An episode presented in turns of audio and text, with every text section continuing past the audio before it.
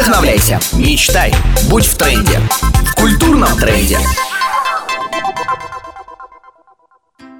Художественный вкус очень важно воспитывать, особенно если мы говорим про оформление помещений, будь то вуз, кафе, бар или даже ваша собственная квартира.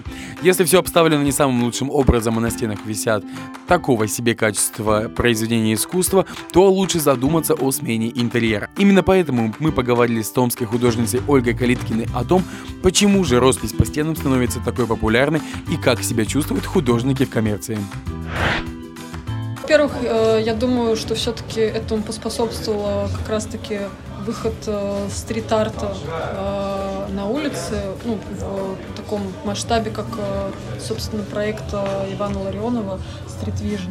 Это действительно поспособствовало, и люди увидели, как можно, в принципе, применять такие работы для продвижения своего бизнеса элементарно.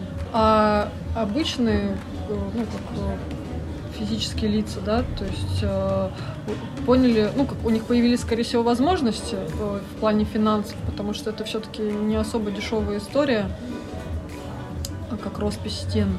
Э, и они поняли, что могут э, украсить как-то необычно, нестандартно. То есть, э, в принципе, на рынке появляется много разных предложений, и э, искусство э, иметь искусство у себя дома какое-то, да, вот э, э, расписанную стену там или фасад э, своего собственного дома.